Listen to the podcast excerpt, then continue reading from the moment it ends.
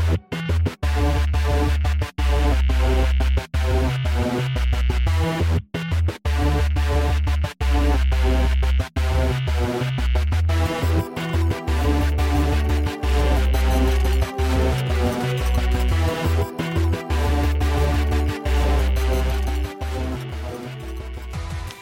Bonsoir tout le monde, bienvenue au podcast BBN. Jeff Morancy en ligne pour cette dixième épisode, déjà dixième podcast. Euh, la saison est encore jeune et on est déjà rendu là, donc bien content. Merci à, tous les fans, à tous les auditeurs du euh, podcast de euh, nous rejoindre. Et je me suis dit que pour cette dixième épisode, pourquoi pas faire un peu de changement, un peu de nouveauté, j'ai décidé donc de faire collaborer avec moi sur ce dixième podcast un auditeur assidu euh, du euh, podcast, euh, une personne également avec qui j'aime beaucoup intervenir sur les réseaux sociaux, principalement la plateforme Twitter. Vous le savez, c'est la plateforme de prédilection pour le podcast. Donc, Amine Sabri qui est là avec moi ce soir. Bonsoir Amine, ça va bien? Ça va très bien, Jeff, et toi? Oui, ça va super bien. Euh, je veux, Amine, dans un premier temps, qu'on fasse un retour sur euh, le dernier match, un, petit retour rapide. On a déjà fait un podcast là-dessus, mais euh, j'ai été, au au déplacement avec les Ultras. Tu l'étais également. Mm-hmm. Expérience générale, comment tu as trouvé? Très, très positif. Honnêtement, il y avait beaucoup d'ambiance tout le long pour se rendre sur place. Puis au Yankee Stadium, en général, je dirais que l'expérience est belle, c'est juste le stade qui suit pas.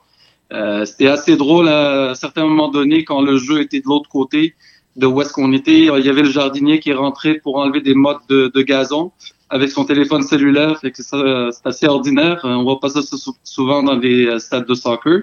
Euh, mais sinon, on peut dire que le match était très ordinaire, mais le résultat était bon pour l'impact. Puis c'est ça l'essentiel, surtout après une défaite de 7 à 1. Euh, je veux dire, d'avoir une bonne assise défensive, c'est l'essentiel de retrouver une confiance défensive. Puis je pense qu'avec le duo euh, Diallo-Reitala, ça a été le cas. On a été vraiment très solide défensivement. Parce que euh, je, pense que c'est un petit peu ça. Hein. Euh, L'Impact a subi là, une défaite humiliante, 7 à 1 face au Sporting Kansas City. Donc, ce qu'on souhaitait voir, dans le fond, c'était l'Impact retomber sur ses pieds et euh, reprendre un petit peu là, confiance dans sa charnière défensive. on peut dire que pour cette portion-là, c'est un objectif à atteindre. Tout à fait. Puis Lovis a joué son meilleur match selon moi. J'ai trouvé que euh, en première période, il jouait du côté où est-ce qu'il y avait euh, euh, la portion de terrain qui n'était pas praticable, puis il s'en est très bien sorti. il essayait des jeux techniques pour sortir la balle. Je l'ai trouvé vraiment impeccable en première période surtout. Puis en deuxième également, il a fait des bons jeux défensifs. Là. Fait que je pense que depuis que Lovitz a été appelé en équipe nationale américaine, sa prestation, ses prestations antérieures n'étaient pas au niveau, je trouve. Puis euh, ce dernier match, c'est la première fois qu'il est revenu à son niveau habituel, fait que c'est quand même rassurant à ce niveau-là.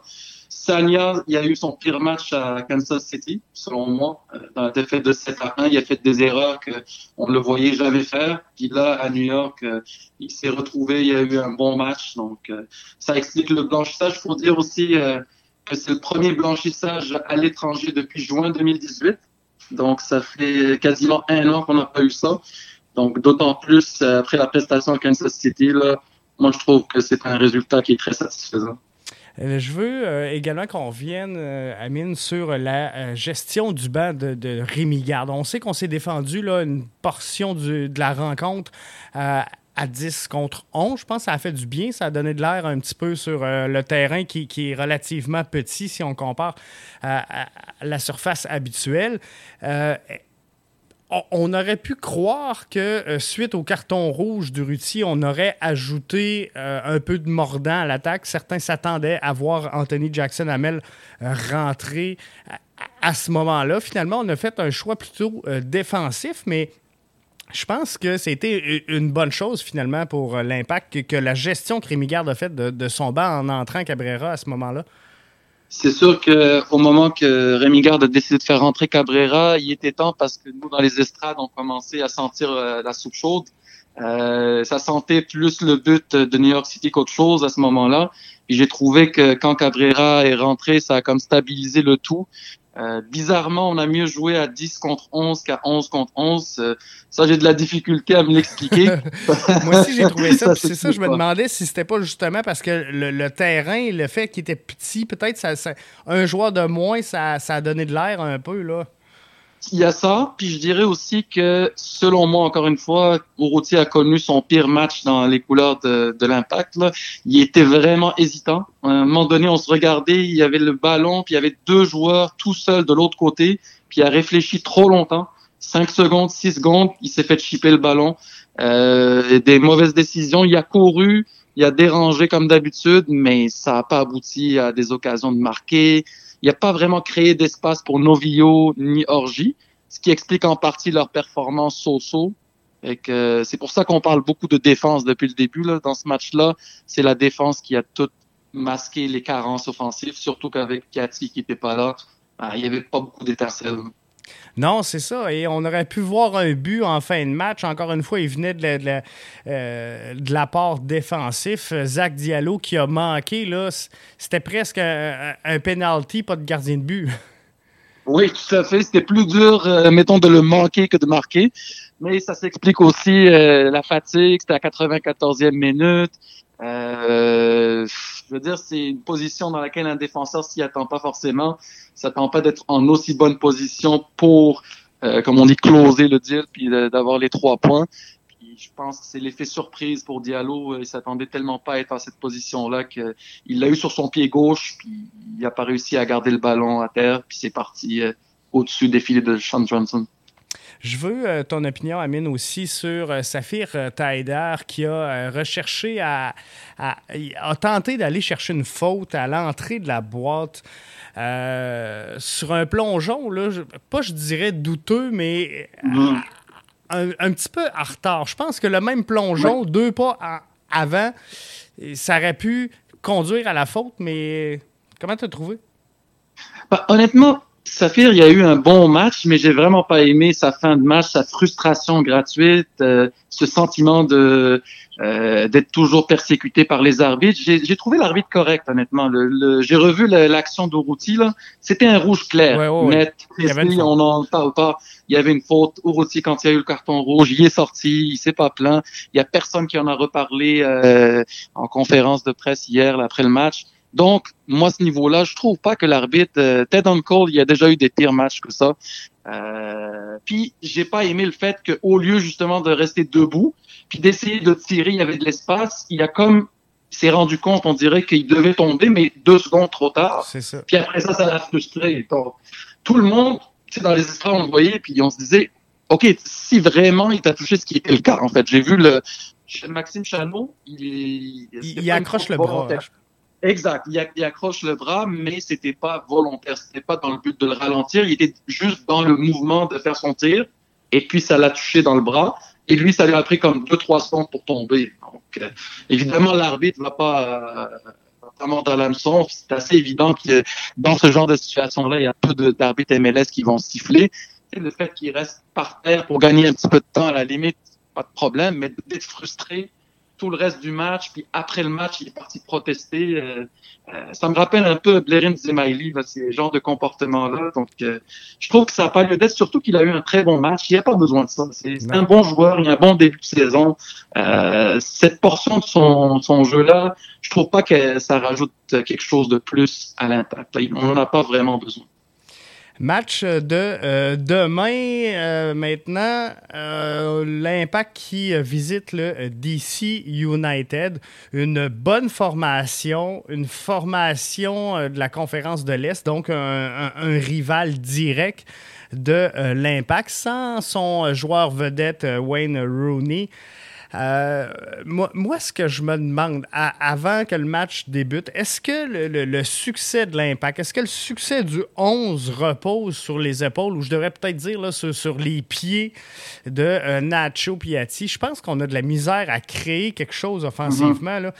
Fait je me demande, on, va-tu être capable de générer collectivement quelque chose de, créatif en offensive dans cette rencontre-là, tu penses? Et justement, euh, dans le dernier match, j'avais remarqué que Novilo, quand il y avait le ballon, on dirait que ça manquait de créativité. Orgie aussi, là, on dirait que le terrain aussi, ça l'aidait pas. Mais on entend souvent no, no piatti, no party. Euh, dans ce cas-ci, on va dire que ça s'annule vu que Rooney est en suspendu. Ouais. Fait que moi, je suis un peu plus optimiste qu'à la normale, on va dire, même si on va jouer euh, au D-Field, est-ce qu'ils ont quand même une excellente fiche, ils ont un bon début de saison. Sont fait euh, battre 4-0 à domicile, mais contre, selon moi, la meilleure équipe MLS, le LAFC. Donc, euh, de toutes les façons, il n'y avait pas de, de, relation de cause à effet entre l'expulsion de Rooney puis le score de 4-0. C'était déjà 3-0 avant l'expulsion de, de, Rooney. Fait que, selon moi, c'est il faut prendre avantage qu'il y aura euh, leur arrière droit Qui va être euh, absent parce qu'il y a une fracture. Il y a Rooney qui va être absent. Fait qu'on risque de voir notre ami Amarikwa oui. devant. Faut prendre avantage de ça. Il fera peur à personne, selon moi. Là, mais il va courir beaucoup, il va déranger beaucoup. Mais ça, je pense que des joueurs comme Diallo et Raitala, ils peuvent gérer ça. Est-ce que, euh, avec l'absence de Uruti qui va être sur le coup d'une suspension pour son rouge, avec euh, euh, également Nacho qui euh, est absent, Mm -hmm. Est-ce que tu, tu, prévois que Rémi Garde va toucher, modifier son schéma tactique ou euh, plutôt conservateur, on, on devrait demeurer d'un 4-3-3, tu penses? Ben, J'ai écouté le, le, point de presse de Rémi Garde hier au centre Nutrilé, là, quand ils sont revenus à Montréal. Oui. Puis euh, un journaliste qui a demandé euh, qu'est-ce que tu attends d'Anthony Jackson Hamel dans le match de demain? Puis il a clairement dit c'est pas certain qu'il va être titulaire euh, Novio puis Orgi peuvent jouer devant et je peux changer de système. Il l'a répété oh. à quelques reprises. Donc, pour moi, je peux changer de système. Ça sous-entend qu'il y a une possibilité de voir une défense à 3. Je sais que un 3, les, les 3-5-2, mais beaucoup de fans, y compris moi, on est, je suis pas vraiment un grand fan du 3-5-2, mais je trouve que quand ton meilleur joueur est pas là, mais Piatti est pas là, Uruti est pas là, t'as pas beaucoup d'armes défensives. Euh, on a un début de saison sur cinq matchs, on a deux victoires, deux défaites, un match nul. Donc, je me dis, si on part chercher un bon match nul à DC, jouer bien défensivement, un peu comme on a fait à New York, ça serait euh, aussi une bonne tactique. Alors, euh, de voir un, un trio euh, Diallo au milieu avec euh, Cabrera à sa droite, puis Raitala à sa gauche, puis les deux latéraux habituels, je ne serais pas surpris. Parce que sinon, c'est hier on parlait de Mathieu Chouanier qui était revenu à l'entraînement, mais il revient tout juste de blessure. Je suis très surpris qu'il soit titulaire. Donc euh, à ce niveau-là, s'il l'est, là, il ne devrait pas faire 90 minutes. Là.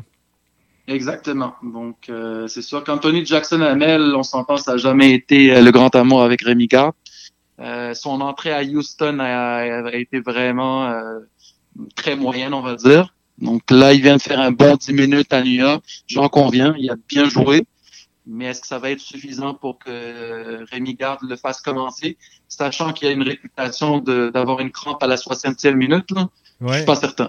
Donc, euh, moi, des, des, fois, je vois Anthony Jackson Hamel, la 50e minute, là, il est essoufflé. Donc, euh, s'il n'a pas amélioré ce point-là, ça, j'en ai aucune idée. Là. Je suis pas ses, performances athlétiques. Là. Mais s'il n'a pas amélioré ce point-là, puis que dans la tête à garde, il peut pas lui donner plus que 60 minutes, ça se peut qu'il commence pas aussi. Parce que euh, cl clairement, là, il y a quelque chose qui se passe entre, euh, je ne sais pas si c'est entre Rémi Garde et Anthony Jackson Hamel, mais euh, on mm. le voit là, tu le disais tantôt, Rémi Garde semble mettre un bémol sur la, la possible présence de Anthony demain. Anthony qui refuse depuis le début de la saison de parler aux médias, semble mm -hmm. en avoir contre son utilisation. Mais ouais. euh, dans le fond, moi, moi, ce que je me demande, c'est est-ce qu'on a confiance en, en ce qu'on produit à, à l'Académie de l'Impact? Parce que si je compare, ouais. on, on, on l'a dit, Anthony Jackson Hamel a connu un, un bon 10 minutes au, au, au Yankee Stadium.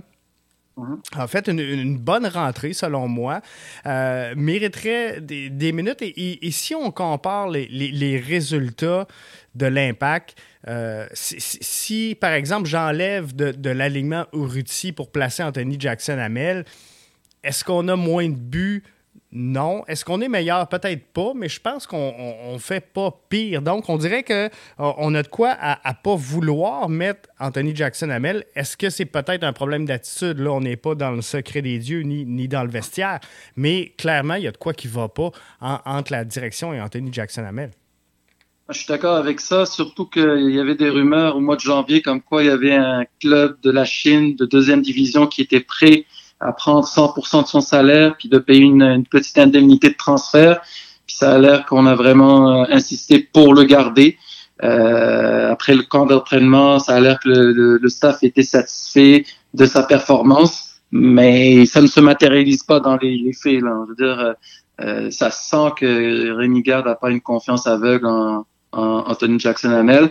Puis c'est sûr qu'à ce niveau-là, euh, on espère que la roue va tourner pour lui parce qu'il a déjà connu des bons moments à MLS. Il a déjà eu des super bonnes rentrées comme un super sub sous le, avec l'entraîneur Biello.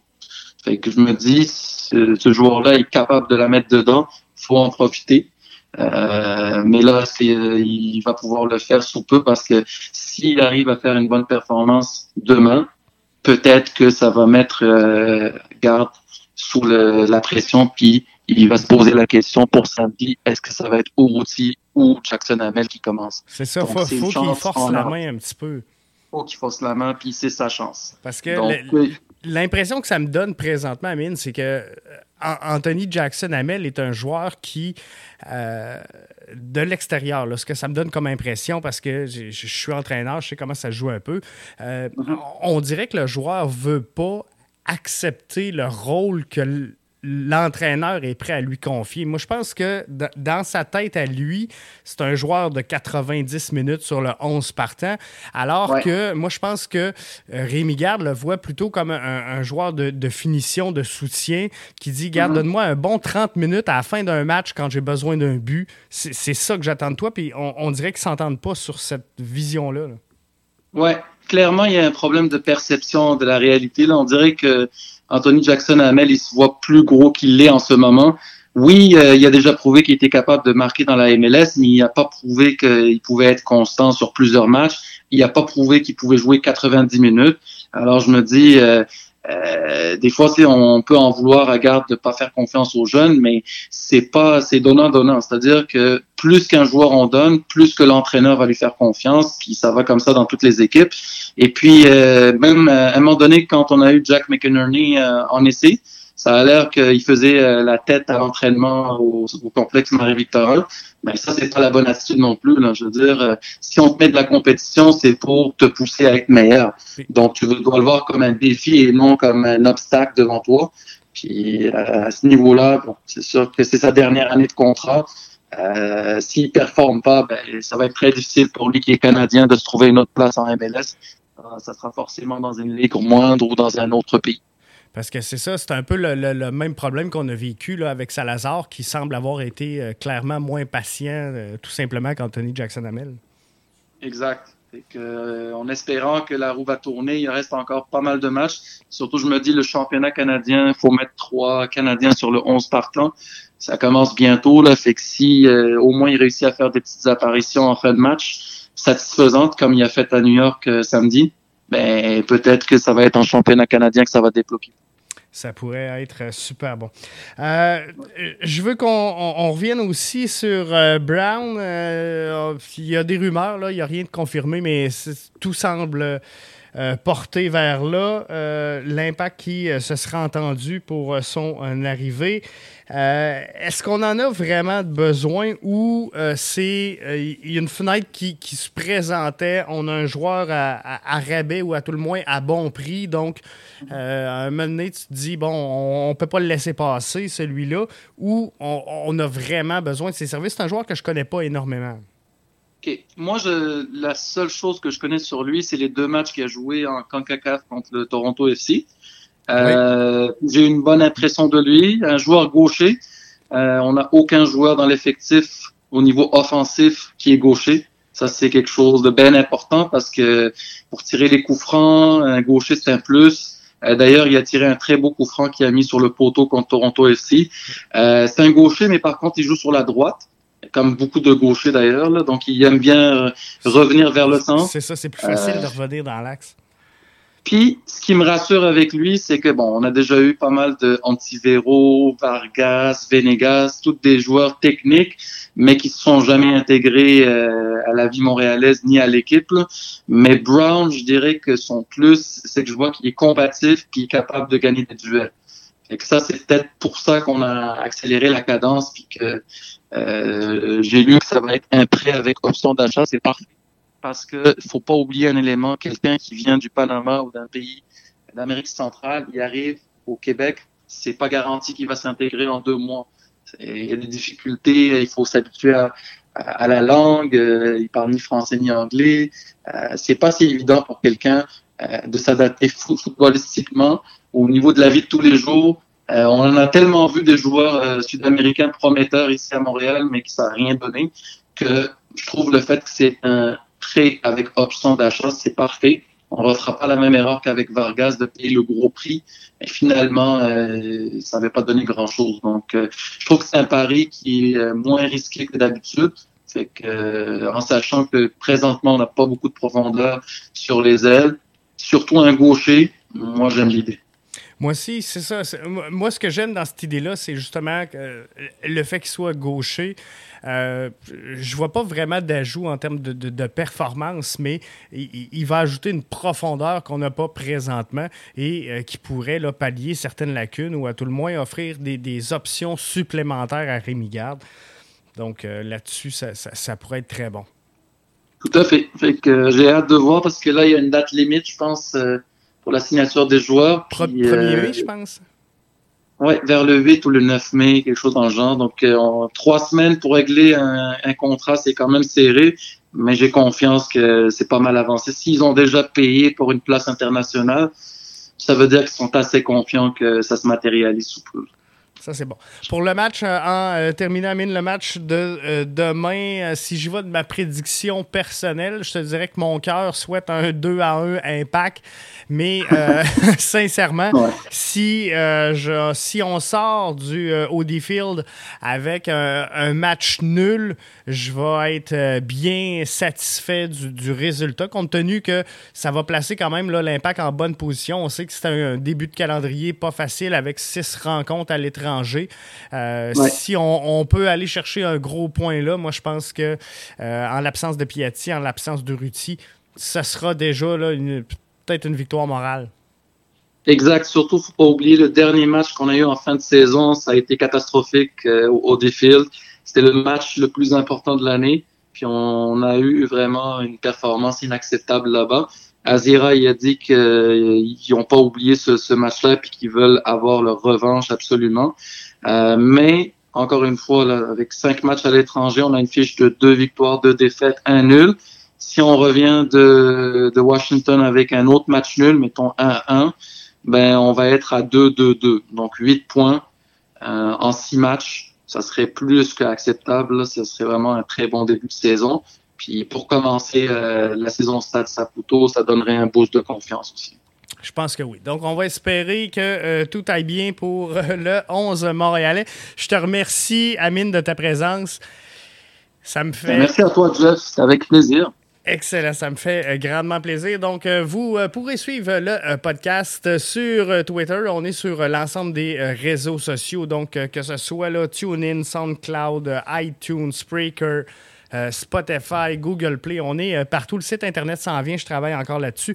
Mais on vous livre ça dans pas grand temps, j'espère, d'ici la fin de la semaine. Donc, restez là bien branchés. Jeff qui est avec vous et Amine pour le podcast BBN.